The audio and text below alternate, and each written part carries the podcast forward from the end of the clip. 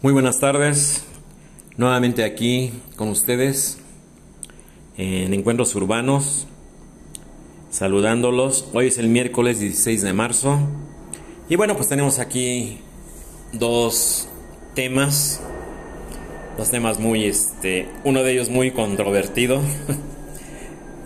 acuérdense que aquí en todo el México hoy en día es controvertido, ¿no? Existe una defenestración que yo nunca había visto en mi vida y no por sonar dramático ni, ni mucho menos. Pero bueno, uno de los temas es el precisamente que quiero tratar en esta charla. Es eh, la inauguración, la inauguración precisamente del nuevo, nuevo aeropuerto internacional de la Ciudad de México, Felipe Ángeles. ¿Sí? Un desarrollo que se hizo ahí en una zona, pues no digamos arqueológica, ¿no? Como que era un lugar donde estaba habitado por mamuts en aquella, en aquella época. Pues yo creo que sí son miles de años, ¿no? Los mamuts son, son de la, de la prehistoria, caray. Entonces, pues bueno, el controvertido, defenestrado, atacado, vilipendiado y todos los adjetivos calificativos que ustedes le quieran poner. El nuevo Aeropuerto Internacional de la Ciudad de México, Felipe Ángeles, ubicado en el, un lugar conocido como Santa Lucía, que era, era una antigua base militar, ¿sí? en el Estado de México. Y pues bueno, se inaugura, repito, el próximo lunes 21 de 21 de marzo. Sí, ya, ya había habido muchos estudios, ya se habían hecho estudios muy serios. Yo recuerdo, no sé, estoy hablando de a lo mejor hasta 15, 20 años o más, yo creo. No, yo creo que más, yo creo que esto es de los noventas. Sí, esto es del siglo pasado. Que se trajeron especialistas, urbanistas, se trajo una serie de, de especialistas, repito, en la materia para ver, para buscar cuál, cuál era la zona idónea, la zona más adecuada para ubicar el...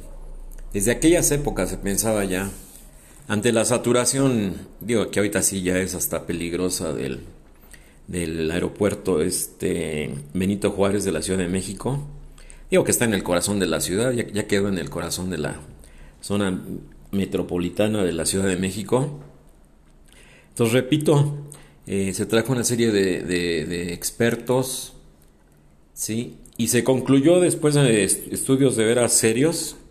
Yo leí, leí muchos reportajes en aquella época, gente de veras seria, gente de veras profesional, que dijeron como, pues como resultado, dieron como resultado como la mejor opción para la edificación de ese nuevo aeropuerto, esta este poblado de Tizayuca, en el estado de Hidalgo. Para ellos era el lugar idóneo, el lugar, eh, llamémoslo así, más práctico, por la situación esta de lo que es el pasaje, o sea, lo que es el tránsito de, ¿cómo se llama?, de, de pasajeros, ¿sí? los que llegan, los que salen de, de viaje en avión, obviamente estamos hablando de un aeropuerto, valga la redundancia, el transporte también de carga, todo lo que es este, el sistema de carga aérea, toda la logística, toda la infraestructura que se necesita para mover todas estas materias primas que llegan, sobre todo la situación esta de carga, ¿no? Que llegan de, de los puertos, que llegan muchos por vía terrestre, muchos por vía aérea, obviamente los vuelos internacionales, obviamente la, todo el tráfico aéreo, ¿no? Que todo mundo alguna vez hemos visto cuando estamos en que vamos a viajar en avión en algún aeropuerto, ¿no? Entonces aquí la situación era esa, que se que se eligió a Tizayuca en el estado de Hidalgo como el lugar eh, idóneo, inmediatamente surgió la polémica, que estaba muy lejos, que el desplazamiento, que cómo, que las vialidades, lo mismo que está ahorita en el en el en el en el foco del huracán, ¿no? Sí, porque dicen que se inaugura el, día 21 de marzo y que no hay vialidades y que cómo se va a llegar. Entonces, algunos de mis amigos de, WhatsApp ya les envié un, un mapa con los tiempos de recorrido, en qué lugares van a estar los autobuses estos de lujo que lo van a transportar a uno. Y bueno, las cantidades que cobran y el tiempo, pues digo, no se me hace nada del otro mundo, ¿no? Digo, porque si estamos pensando que una persona que vivía en Querétaro se tenía que desplazar a la Ciudad de México, ¿sí? Para abordar un avión que lo llevara a Europa, pues estamos hablando de, olvídense, ¿no? No sé, dos, tres horas más las dos o tres horas que tiene que estar antes para documentar el check-in y todos esos procesos que hay ahora nuevos en, en los aeropuertos a, raíz de la situación esta que ya hemos comentado de los atentados del 11 de septiembre del 2001 en el World Trade Center de Nueva York, pues eh, así literal se agudizaron las medidas de de seguridad se, agudizaron todo ese tipo de situaciones de qué podía uno llevar en el avión, qué podía uno no llevar, eh, documentar el, equipaje, un proceso que se, se, convirtió en algo muy pues muy controvertido también porque hay muchas protestas. Yo en el último viaje que, que, acabo de hacer a los a los cabos, pues pasó mi, mi equipaje por la por la, el sensor este o el detector o no sé cómo se llame. Y pues inmediatamente me detuvieron, que abría todo mi equipaje. Y me dijeron, pues esto no lo puede llevar, eso tampoco lo puede llevar. Total que me, ya así literal, ¿eh? Me robaron una loción que estaba nueva, que porque sí se permitía, pero un tamaño más pequeño. Le dije, ok, no vamos a discutir. A uno de los disque oficiales que están ahí. Que no vamos a discutir. Aquí está, te la regalo Sí, con mucho gusto te la regalo, pero ya déjame pasar. Ya estoy harto aquí de estar esperando. Eso fue el año pasado, como por ahí de julio. Sí, de julio, el mes de julio del año pasado. Aquí fue a ver un asunto de trabajo a los, a los cabos, ahí a, Pueblo Bonito. San José del Cabo, más bien dicho. San José del Cabo. Ya unos desarrollos en los cuales estoy colaborando también este, con ellos y bueno, aproveché para tomarme unos uno, una, este, una pausa vacacional. Muy bonito el lugar este de Pueblo Bonito, ¿eh? se los recomiendo. Entonces, pues bueno, se agudizaron las medidas, se hizo ya muy complicado, ¿sí? Sobre todo el salir y el entrar, es, es, un proceso que dice uno, híjole. Pero en fin, así las cosas, total que me quitaron varias cosas, Acabé regalándoselas, lo quería ya, ya salir, irme a la sala de espera, abordar el avión y que ya empezar el vuelo, ¿no? ya, ya no quiero saber nada de esto. Entonces, pues bueno, repito, el polémico, el vilipendiado, las críticas, que por qué lo construyeron los, los militares, que por qué no se licitó, que quién es el arquitecto, que por qué no se da el nombre, que por qué no se publicita la, el equipo de... de pues el equipo de diseño y, se dan los nombres de los constructores, quién intervino ahí y todo, pero pues lo único que se sabe públicamente, yo he buscado en muchos, muchos periódicos, he buscado en internet y dice que está construido por el ejército mexicano. Entonces, bueno, ya les había yo comentado en la charla de ayer que a mí en lo particular, pues bueno, lo veo, lo veo como lo que tiene que ser, ¿no? Un espacio utilitario, un espacio que cumpla con la función para lo que, para lo que es. No tiene por qué ser una, un edificio escultórico, ni, ni tiene, que ser una, una situación de...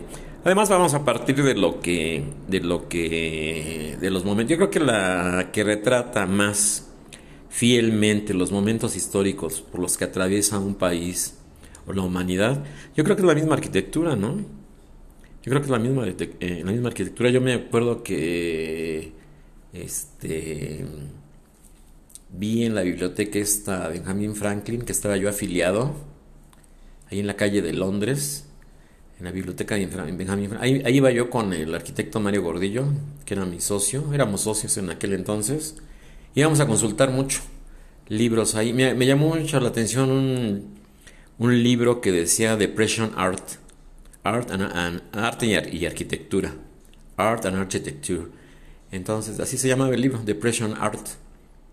Entonces lo, lo vi, me llamó la atención el título y sí, efectivamente, ¿no? Arquitectura, arquitectura muy austera, en plena depresión económica los Estados Unidos. Arquitectura muy austera, arquitectura muy sencilla, llamémoslo así. Entonces, bueno, pues también hay que estar en la realidad del mundo actual, hay que estar en los momentos actuales de las crisis económicas, la pandemia, el conflicto este entre Rusia y, y Ucrania, los bloqueos de la OTAN, los bloqueos de Rusia, los bloqueos de China, los bloqueos de todo. Ya ven que todos los hay bloqueos, ¿no? Entonces, pues bueno, no estoy inventando nada nuevo, no estoy diciendo cosas que no sean verdad. Entonces yo creo que es un fiel reflejo lo que se hizo del momento histórico por el que está pasando México, ¿no? De una, de una transición, de una transformación, ¿eh? ¿sí? No lo digo yo, así se dice, o así, así se llama, la, la cuarta transformación del gobierno que tenemos en turno. Entonces, pues digo, nos guste o no, hayamos votado o no, seamos, eh, como se dicen ahora, este, hay muchos nombres que, que ni vale la pena mencionar, ¿no? No quiero que me cierren mi canal, obviamente, por supuesto. por eso ya, ya, ya, me puse de acuerdo con Anchor que, que voy a hacer una, una charla diaria, ¿sí? Porque tuve esto abandonado dos semanas o tres. Y me dijeron, pues si no lo vas a utilizar, te cerramos el canal. Entonces, pues, este, me comprometí. Me comprometí con ellos aquí iba a ser eh, una charla diaria de lunes a viernes y que sábado y domingo, pues, los, iba a dejar descansar así. así. les dio mucha risa. Tuvimos una videollamada y me, me acuerdo hace, hace dos semanas, ya va para dos semanas. Primero me mandaron un mensaje y luego ya nos comunicamos por una videollamada y ya les expliqué más o menos cuál era lo que yo tenía pensado, los planes, cómo pienso reestructurar todo eso. Estoy formando eh, lo que se llama este lo que se dice coloquialmente. Estoy empezando a crear un, un espacio serio, estoy empezando a crear un espacio de, de como les dije, de dialéctico, de diálogo, valga la redundancia de opinión, e interactuar con ustedes, los que me hacen el favor de escucharme.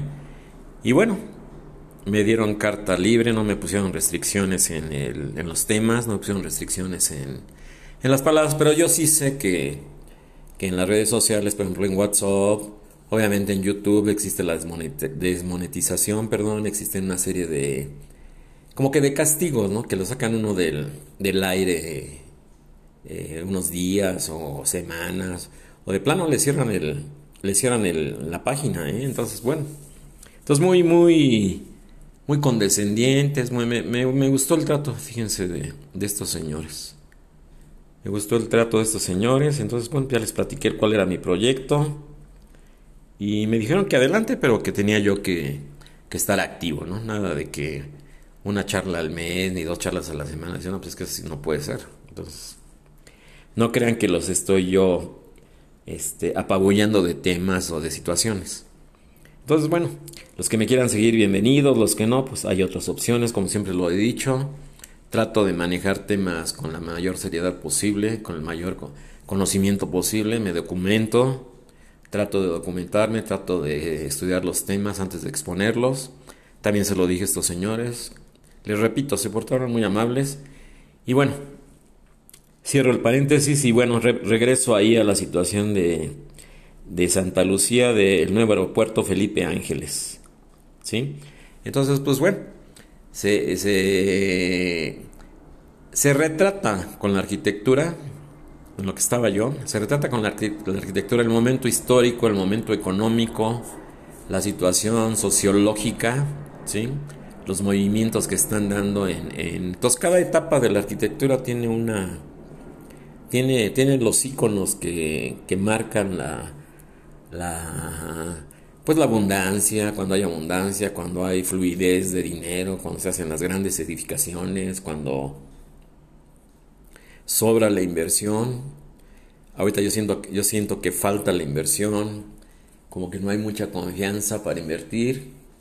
Eh, mucha gente culpa al gobierno, a nuestro gobierno, mucha gente culpa a la situación esta de la pandemia.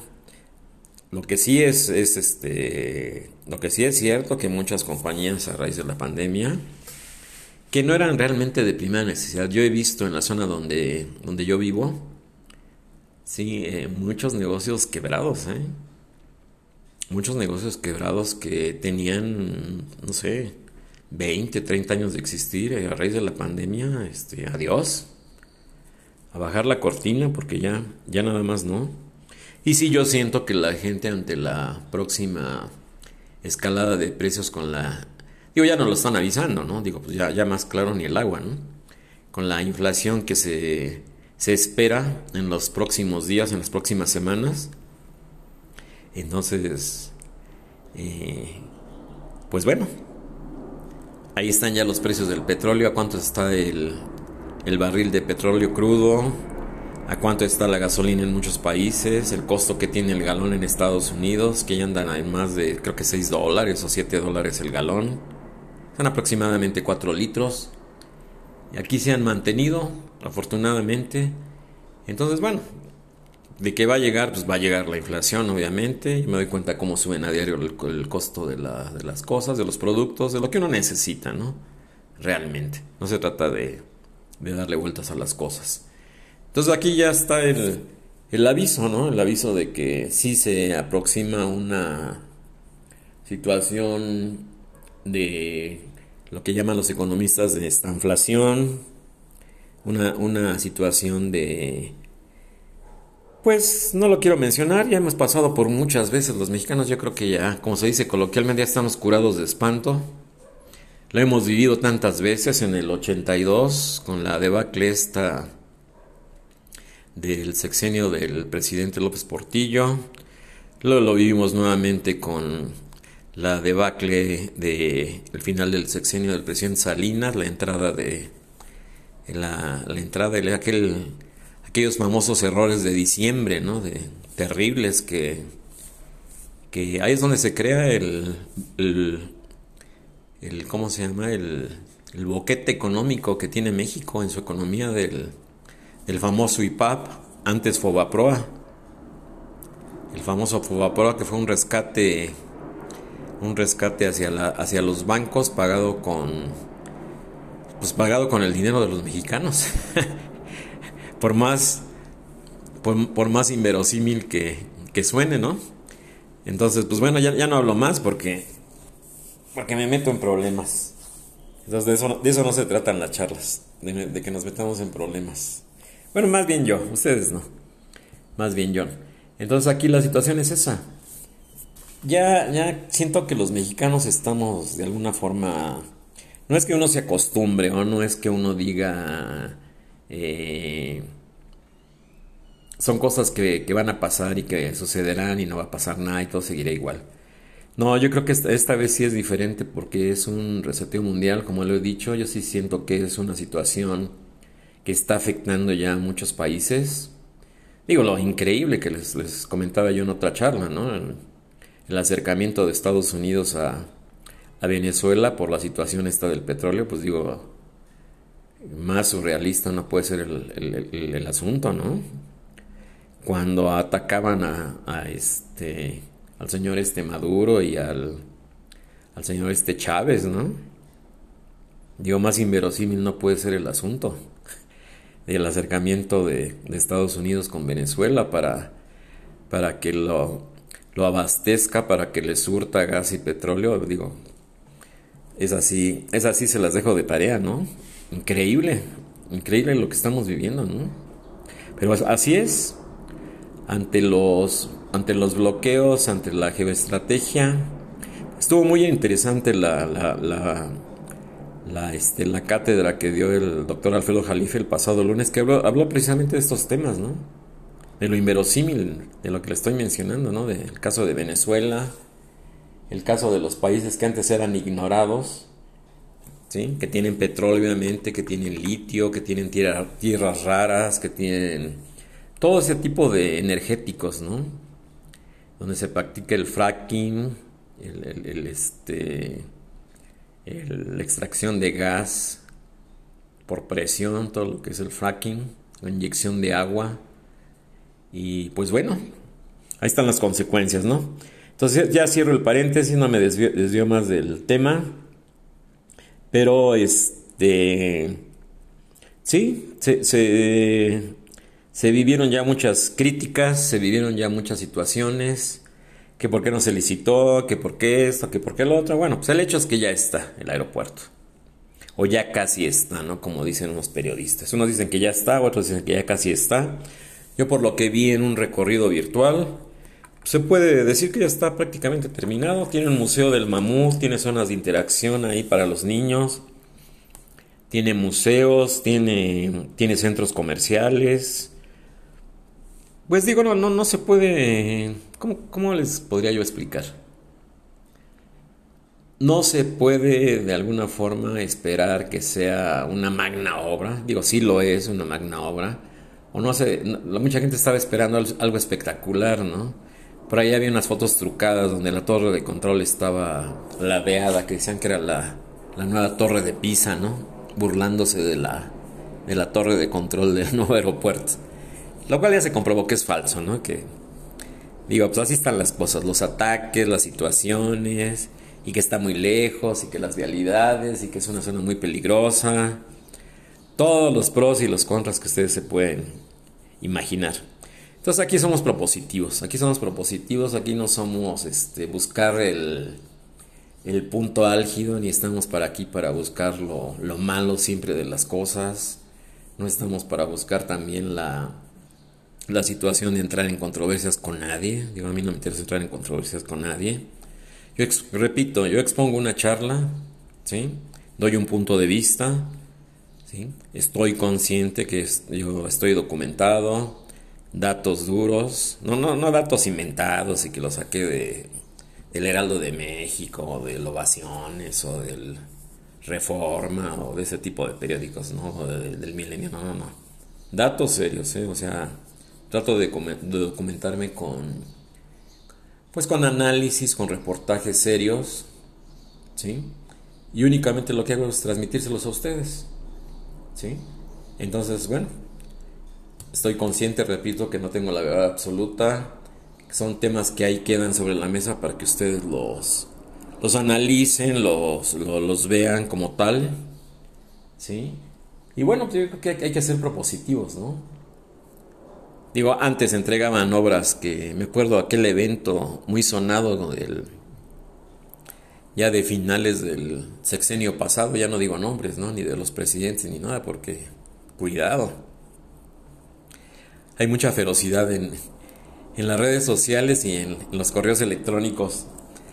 El, pasado sexenio que se inauguraban hospitales, supuestamente del Instituto Mexicano del Seguro Social, y digo supuestamente hospitales porque era únicamente la fachada.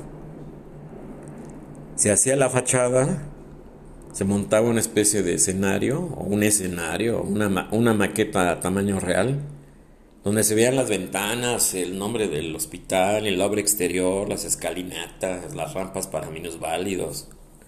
Y se cortaba el, el, tradicional listón rojo y, y, aplausos y discursos y todo, cuando se descubrió que eran obras que estaban abandonadas, ¿no? Que no existían. Digo, existía la fachada, pero atrás estaba la estructura totalmente abandonada. O aquel caso, ¿no? De del sexenio anterior al que les menciono, ¿no? Del, segundo periodo panista, de la famosa refinería que lo único la, la, barda más cara que nos ha costado a los mexicanos, ¿no? Únicamente se bardearon hectáreas y hectáreas y hectáreas para la supuesta refinería y, y se acabó el sexenio y nunca hubo refinería. Entonces, pues bueno, es nada más un... eh, son referentes, ¿no? son referentes para que nos demos cuenta de, cómo antes eran las cosas, que nadie levantaba la voz, nadie decía nada. Y no es porque yo esté del lado del, del presidente, del, presidente de México, o de su, de su cuarta transformación, o de cómo está haciendo las cosas, ni nada, ¿no? Para nada, ¿no? Muchos ya me ponen que soy este pro, pro Morena y pro, pro Cuarta Transformación y que promueve la... No, Yo soy imparcial, lo he dicho siempre y lo digo como es. Dicen que el, voto es libre y secreto, entonces pues yo no voté por, por esa situación. Eh, tengo mis serias dudas de muchas situaciones, pero no por eso caigo en el ataque, en la burla, en el escarnio, en estar ofendiendo ni al señor presidente, ni a su familia, ni a nada. O sea, no. A lo mejor yo soy educado de otra forma, ¿no? Digo, no sé, o es generacional, o no sé. Pero pues yo no tengo ningún resentimiento contra nadie, la verdad. Yo me considero un hombre feliz, sin problemas, trato de no meterme en problemas. Y lo que lo digo, lo digo con, mucha responsabilidad, ¿no? Quien lo quiere entender así o quien lo quiera ver así de que, de que soy pro AMLO y que todo eso, bueno, pues cada quien, ¿no? Pero la verdad es que no, ¿eh? La verdad es que sí es un logro, como está la polarización, la verdad este aeropuerto es un logro Digo, ya es una realidad. Digo, cuando menos no se, no se, no se hizo humo el dinero, como sucedió en los casos interiores que les conté. Ah, bueno, pues ahí está otra, otro que me acuerdo, el, la famosa estela de luz, ¿no? La estafa de luz que le pusieron en, en el bicentenario de la independencia de México y la Revolución Mexicana en el 2010. Ya para qué digo nombres, ¿no? Esa famosa estafa de luz la suavicrema le pusieron de apodo. Ya ven que el mexicano es. Cuando es mordaz y es sarcástico, no, tiene, no tiene parangón, ¿eh? La famosa suavicrema que costó miles y miles y miles y miles y miles y miles y miles de millones de pesos, ¿no? Y yo he pasado, ya está hasta apagada, ya ni, ya ni funciona. Yo he pasado por ahí en las noches. Últimamente unos amigos que me invitaron a cenar allá Bosque de las en Bosque de las Lomas. Vine yo de regreso, pasé por ahí, regresé por Reforma. Me gusta mucho ese tramo de ahí del Museo de Antropología, el auditorio y todo. Y sí vi que estaba apagado ahí eso de la, la famosa estafa de luz, ¿no? O estela de luz o la suavicrema, como ustedes le quieran decir. Entonces ahorita, ahorita la polémica es esa que cuánto costó y que se digan los costos y que se presente un balance y que esto y que lo otro y bueno, ya saben. Entonces bueno, vamos, vamos, a, vamos a partir de la situación positiva de que ya está hecho, ya está terminado. Es obvio, digo yo como arquitecto, es obvio que faltan detalles de obra exterior, que faltan una serie de cosas, pero el edificio principal, lo que es el edificio ya, para que se muevan los los este, usuarios de este, de este nuevo aeropuerto, pues está, está simple y sencillamente 100% terminado, no tiene problema. O sea, hay estacionamientos, hay seguridad, digo, está resguardado por el ejército. Todos los aeropuertos son zonas federales, ¿sí? Están resguardadas por el, por, el, por el ejército mexicano o la Guardia Nacional, no sé cuál sea el caso. Digo y lo digo con respeto porque me dicen que, que, estoy viendo aquí en el correo que por qué los este dice Luis por qué los militares están participando en todas las obras del país el tren Maya el ferrocarril transísmico el nuevo aeropuerto. No es esto una militarización del país pues miren yo les he dicho una cosa. Yo no soy analista político yo soy arquitecto yo no soy este especialista en temas políticos. Y, pues bueno, ahí sí, ahí sí, discúlpenme, pero yo no hago ningún comentario al respecto porque la verdad no, pues no sé, yo no, yo no, digo, yo, yo te hablaría de una militarización. Me está pidiendo aquí que por favor no, no diga su nombre. Sí, lo respeto, sí, no, no, no, sin problema sin problema. Sí iba a decir el nombre, pero ya sé que a muchos de los que me escriben no les, no les gusta que... Bueno, me piden el anonimato. Yo, yo pensaría una militarización cuando yo vea, yo vea tanques, yo vea jeeps, yo vea vehículos de guerra en las calles, ¿no? O en vez de policías, ¿no? En vez de patrullas, ver tanques. Ahí, ahí sí yo estaría pensando en una militarización. Pero como tal, digo, obviamente estoy consciente que hay eh, en el interior de la República, Michoacán, entidades, Zacatecas, ¿sí? Donde la violencia está terriblemente desatada Y, bueno, ahí sí no se cierran los ojos a, hechos que son eh, reales, ¿no? Es como negar que como negar que hoy es miércoles 16 de marzo, ¿no? Digo, pues, digo, es ridículo. Entonces, bueno, ya no, ya no me desvío del tema. Ahí está la polémica, ahí está el edificio, a muchos les gusta, a otros dicen que no, que es una porquería, que es esto, que es lo otro, y bueno, pues ya. Como les dije en las charlas anteriores, en gustos se rompen géneros, en gustos se rompen opiniones, se acaban amistades, se acaban este, relaciones familiares, se acaban relaciones sentimentales. Se termina todo. Porque no se sabe dialogar, porque no se sabe conciliar, porque no se sabe eh, examinar las situaciones.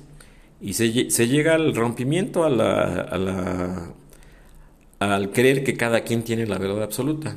Entonces, repito, yo aquí expongo el tema, lo pongo sobre la mesa, ¿sí? Les explico a ustedes la información que yo tengo, cómo me documento, y ustedes decidirán. Mucha gente dirá, pues sabes que pues yo ahí no me paro, ¿no? Como me han escrito. yo por ahí no me paro y yo esto y que voy a seguir yendo al antiguo aeropuerto y bla, bla, bla, bla, bla. Entonces, bueno, pues cada quien, ¿no? Entonces ya salió también, que se los envía a muchos amigos también, ya salió una, un aviso de del propio aeropuerto del gobierno de, de, México, eh, que está muy interesante porque eh, explica de una manera muy práctica los tiempos de recorrido, los costos, va a haber este, autobuses de lujo, ¿sí? va a haber conexiones con estaciones del metro, ¿sí? con el metrobús obviamente, va a haber conexiones con el tren suburbano en el caso de Cuautitlán, va a haber conexiones también ahí para la gente que vive por ese lugar. Y obviamente la gente que está en Hidalgo, Querétaro, que está en la parte norte de los estados que colindan en la parte norte con la zona metropolitana de la Ciudad de México, pues así es, no les va a quedar muy a la mano. Digo, yo no le veo problema, pues estoy viendo aquí simplemente que saliendo muy cerca de la casa de ustedes, del World Trade Center, que es en la colonia Nápoles, ¿sí? ahí va a haber una estación que lo va a llevar uno directo, ¿sí? en, el World, en el Trade Center, perdón, repito, World Trade Center, ¿sí? Va a tener un costo de 125 pesos y va a ser una hora 15 minutos de recorrido, ¿sí? Saliendo del antiguo aeropuerto, el aeropuerto que todo el mundo conocemos, el Benito Juárez, van a ser 57 minutos de recorrido con el mismo costo, 125 pesos. Saliendo de Santa Fe, de toda la zona esta de Interlomas, toda la zona esta de Interbosques, ¿sí? va a ser un recorrido de 25 minutos con un costo de 150 pesos. Y fíjense, el, lado sur, ¿no? Que me llama poderosamente la atención. Creo que es uno creo que es el recorrido más largo. Van a, ser, van a ser una hora 38 minutos, perdón, una hora 35 minutos con un costo del pasaje de 150 pesos.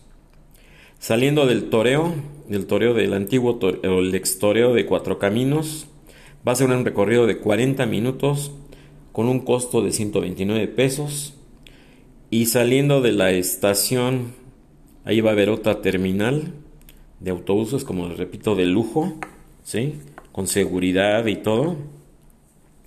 Saliendo de la estación Indios Verdes, va a tener un tiempo de recorrido de 42 minutos y un costo de 50 pesos. ¿Sí? Y saliendo de la, terminal del tren suburbano de Cuautitlán, va a ser un recorrido de una hora con un costo de 125 pesos. Entonces, pues ahí está. Ahí está. Está solucionado. Yo no le veo problema. Muchos dicen que está muy inseguro, que es una zona muy fea, que bueno, pues así son, así son los cinturones de miseria que rodean a todas las ciudades en el mundo. Digo, yo estudio urbanismo, ¿no? A las afueras de París, pues, digo, yo cuando llegaba en tren a la ciudad de Nueva York, veía todo lo que era el cinturón de miseria que está alrededor.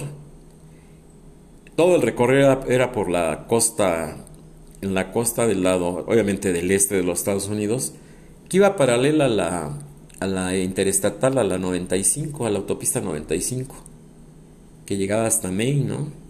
Yo, yo vivía en esa época en, en Connecticut, en Hamden. Y bueno, a mí no, no me molestaba tener que manejar dos horas y media para llegar al aeropuerto John F. Kennedy de Nueva York y, y tomar un vuelo. Digo, pues yo no sé por qué la gente está tan irritada, ¿no? Digo, lo que sí es un error es tener un aeropuerto peligrosísimo en el corazón de una ciudad como es la Ciudad de México, ¿no? De, prácticamente 15 millones de... Yo creo que más, ¿no? Esos eran los últimos datos, pero yo creo que andamos ya cerca de 20 millones de habitantes.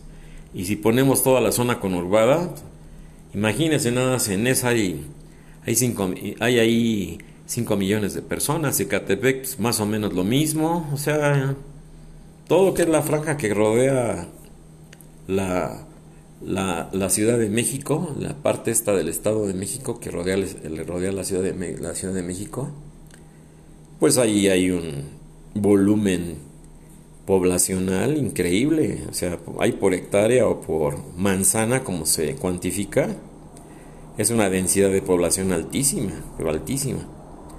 Entonces yo siempre he sabido, alguna vez platiqué con un piloto y me decía que ellos recibían un, pago extra por este por aterrizar en el aeropuerto de la Ciudad de México, que como todos no sabemos es un valle, es un valle y como me lo narraba un piloto, ¿no?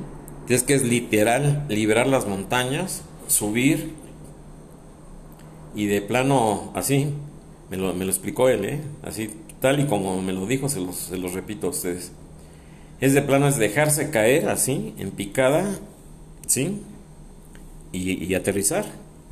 Y, ¿saben qué, qué, es lo chistoso que me dijo este piloto? O yo creo que es más fácil aterrizar en un portaaviones. así me lo dijo, ¿eh? En su momento así me lo dijo. Sí, yo creo que es más fácil aterrizar en un portaaviones que en el aeropuerto de la Ciudad de México. Obviamente no el nuevo, el actual, el, Benito Juárez, ¿no? que todo el mundo conocemos. Entonces, bueno, ya, ya no entramos en controversias, ya no entramos en, en situaciones, hay que ver lo positivo, ¿sí? Ahí está el dinero, ahí está la obra. A muchos no nos puede gustar, a muchos sí nos puede gustar. Yo no veo por qué, repito, y lo, seguiré diciendo, por qué una obra utilitaria, porque son obras utilitarias, tengan que ser una, una deban de tener una fastuosidad o deban de tener una, un derroche de dinero y una situación que, digo, yo me acabo de enterar que el, que el, digo me acabo porque lo leí ayer, que, el, que digo, hasta, hasta, en eso les vio la cara el señor este Norman Foster a los del gobierno de México. Les presentó un, más bien les vendió un proyecto de un aeropuerto que él había diseñado para uno de estos lugares este, en Arabia, en, no sé si en Abu Dhabi o Bahrein o uno de esos lugares que están ahorita muy de moda, ¿no?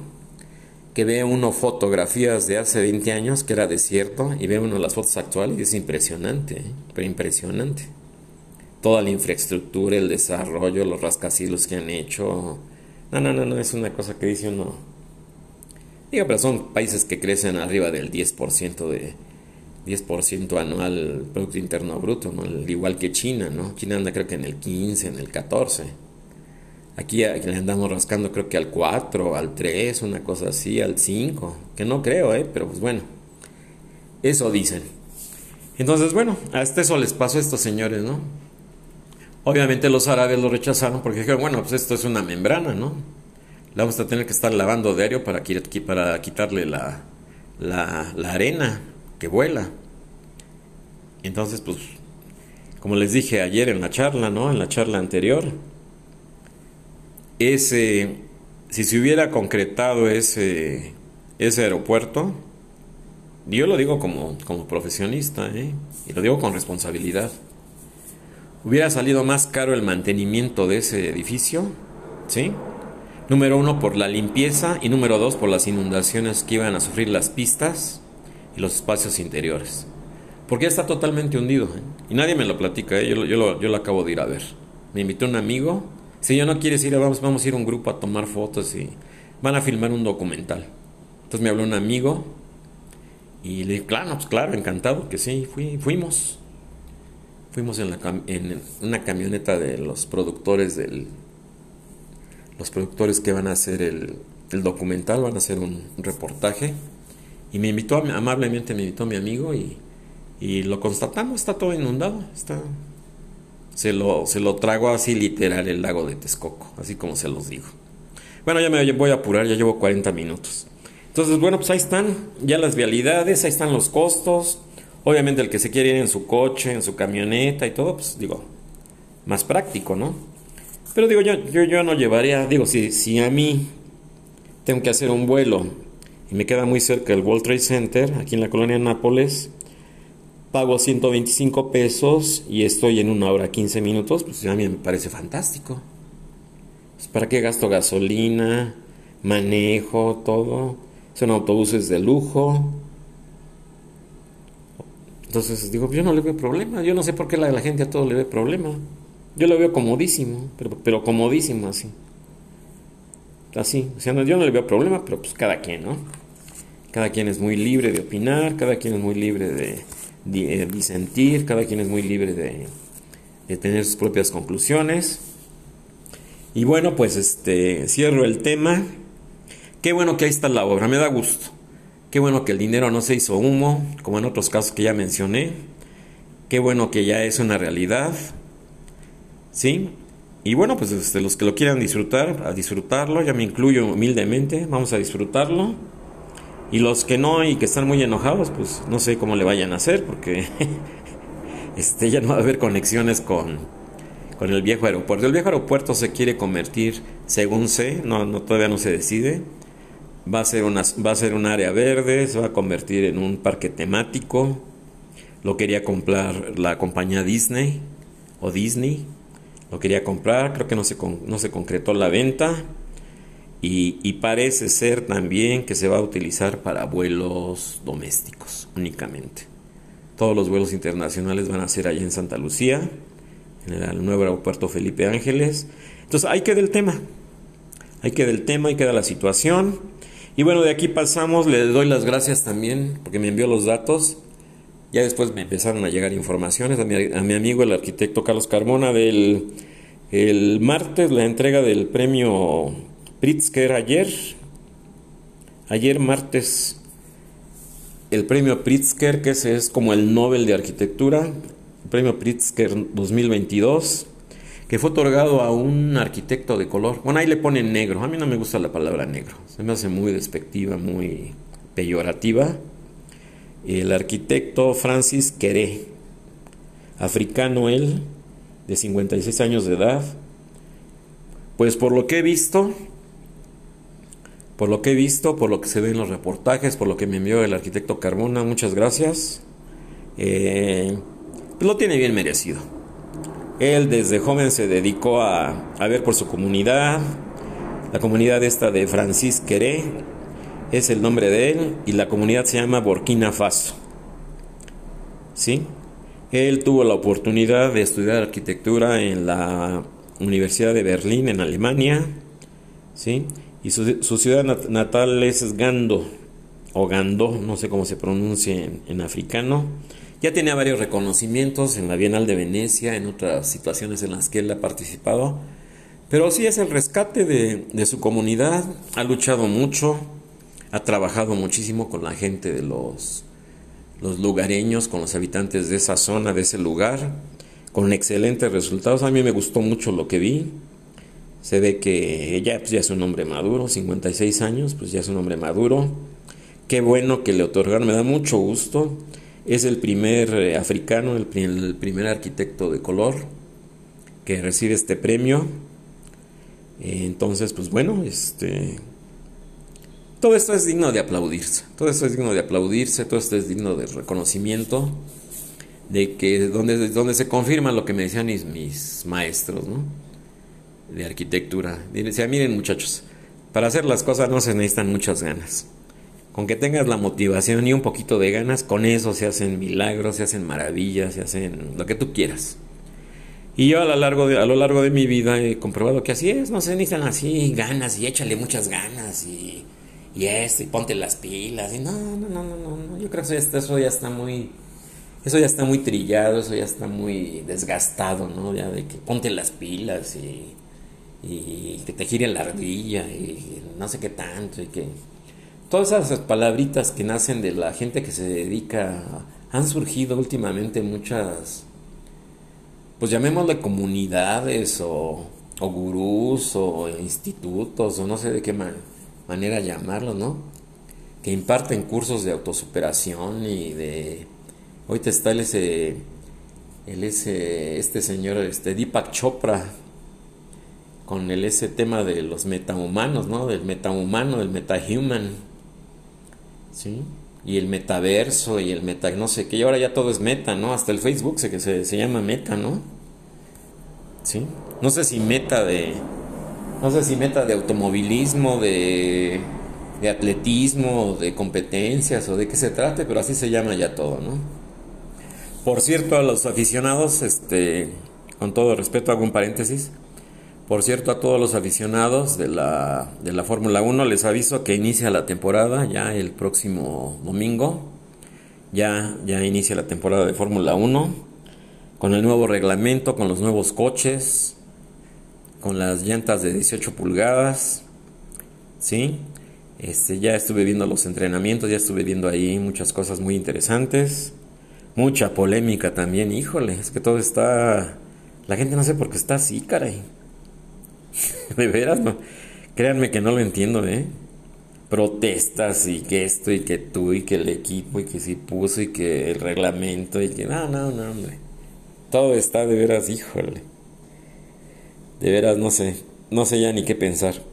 Entonces a los interesados de, eh, este, aficionados, no fanáticos, aficionados de, la, del deporte motor, del automovilismo, de la Fórmula 1, pues les aviso que ya el próximo domingo es el primer gran premio. Obviamente que hay que ver las sesiones de entrenamiento. El sábado es la quali, la calificación. Y va a estar interesante. Va a estar Creo que es en Bahrein, no recuerdo. Sí que sí, creo que es en Bahrein. O Abu Dhabi, no, no, creo que es en Bahrein, no recuerdo bien. Pero ya es este, domingo, es este domingo el, próximo Gran Premio. Bueno, hay que dar el aviso a los que les guste. El, a mí me apasiona el automovilismo. Entonces ahí queda ya el, el aviso. Entonces cierro el paréntesis. Y ya para cerrar la charla es pues todo lo que ha surgido últimamente, ¿no? Ya, ya, ya felicité al señor Francis Queré, ¿sí? por su muy merecidísimo premio Pritzker 2022. Es el primer africano de color en recibir este reconocimiento. ¿sí? Y bueno, este, esperemos que ya haya más difusión de su obra. Ahí vi nada más algunas fotos que me encontré, lo que me envió el arquitecto Carmona. Le agradezco mucho desde aquí, un abrazo. Eh, em, me, me, aboqué a buscar más información, pero hay muy poca información. Ojalá que ya con esto se difunda más su obra, se difundan más sus logros, porque si son logros, logros en su comunidad, logros en su, en su, pues en su tierra natal, ¿no? Donde, donde él se ha abocado a, a, que tengan un, un mejor nivel de vida, que tengan un mejor nivel de, de este, se dice aquí él que él luchó mucho por porque se edificara ahí una escuela primaria en esa, en esa comunidad. Hay mucha pobreza en, en general en África, ¿no? La única que se salva, y eso es por los diamantes, es este Sudáfrica, ¿no? Johannesburgo y todo eso que, pues ya no digo, pero realmente son casi casi como que posesiones del, del Reino Unido, ¿no? Todo ese tipo de lugares. Ya no, ya no digo más. Eso es lo que nos platica el, el doctor Jalife en sus en sus este en sus pláticas magistrales como él dice entonces pues bueno ya no me meto en asuntos este, geopolíticos ni nada de eso pero que me da gusto me da gusto de veras que, que, que se dé este, este reconocimiento me da gusto que se dé esta este merecido premio a este arquitecto Francis Queré. Entonces, pues, quedan los temas que me han solicitado de aquí de la de la pues de la frivolidad, lo que les hablaba yo la otra vez. De lo de Sasha, que qué va a pasar, que lo de Luis de Llano y que este otro señor Chumel y que todas esas cosas que yo la verdad, este, les soy honesto, me da mucha flojera, me da mucha flojera, bien. Es, la trivialidad, es la banalidad, la... Discúlpenme lo que les voy a decir, pero es el colmo de la, de la estupidez, ¿no? Es el colmo de la estupidez. Con todo respeto para la actriz, la cantante esta Sasha Sokol, o Sokol, no sé cómo se pronuncie, con todo, con todo respeto para ella, ella se dice abusada, ella se dice, este, pues bueno, afectada por este señor de, llano, ya, ya los jueces, ya las autoridades, todo dirán qué es, lo que, qué es lo que procede, yo no soy nadie para juzgarle a ella ni para juzgar al señor, Habrá que, habrá que oír las versiones de las dos partes. Habrá que, que, ver este, qué tan consciente estaba ella de esta situación.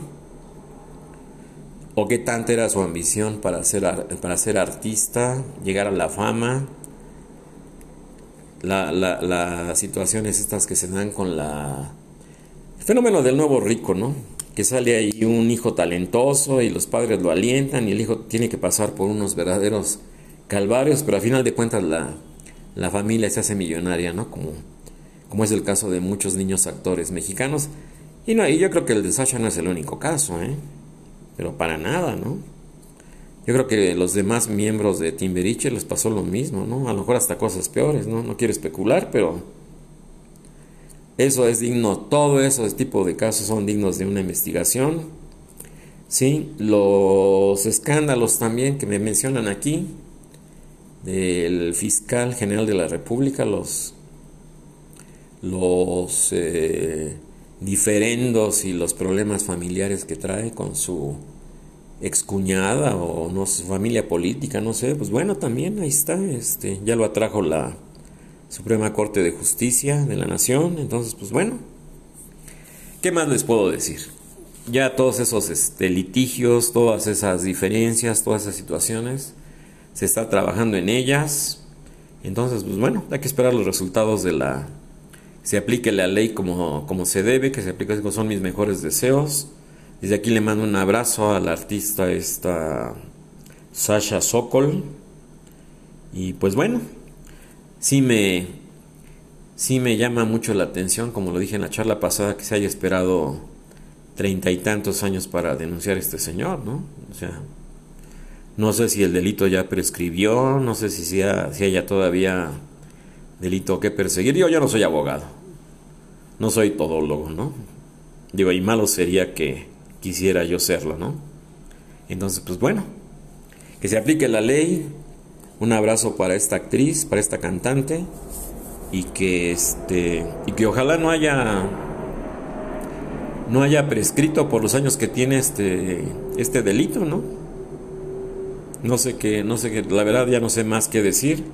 Me están pregunta y pregunta, ya les he dicho que esos temas no los quiero tratar, pero pues me insisten mucho.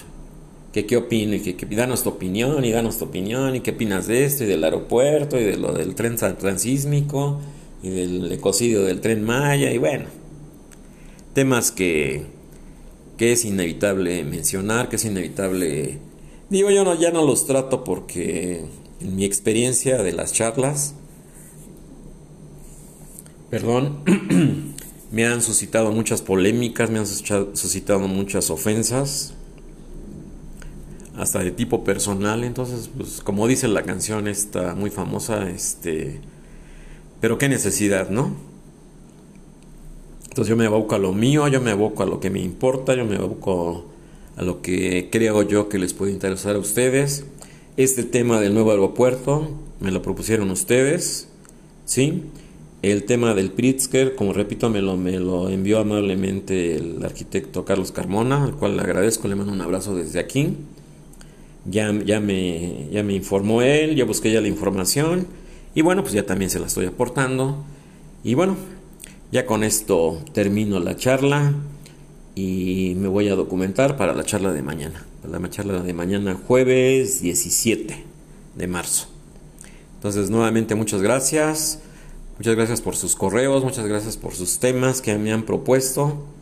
Me están pidiendo que hable de de la situación esta, muchos, hay muchos, muchísimos de la situación esta de Rusia y Ucrania, pero pues ya les dije que, repito, el programa de los lunes de, de Radiar Geopolítico del doctor Alfredo Jalife, ahí lo encuentran en YouTube, es a las 5 de la tarde todos los lunes, son unas verdaderas cátedras de, geoestrategia, de geopolítica, todos los lunes, repito, a las 5 de la tarde, ya con eso les contesto a las peticiones. Pues, son temas que yo no puedo entrar porque no, no es mi especialidad.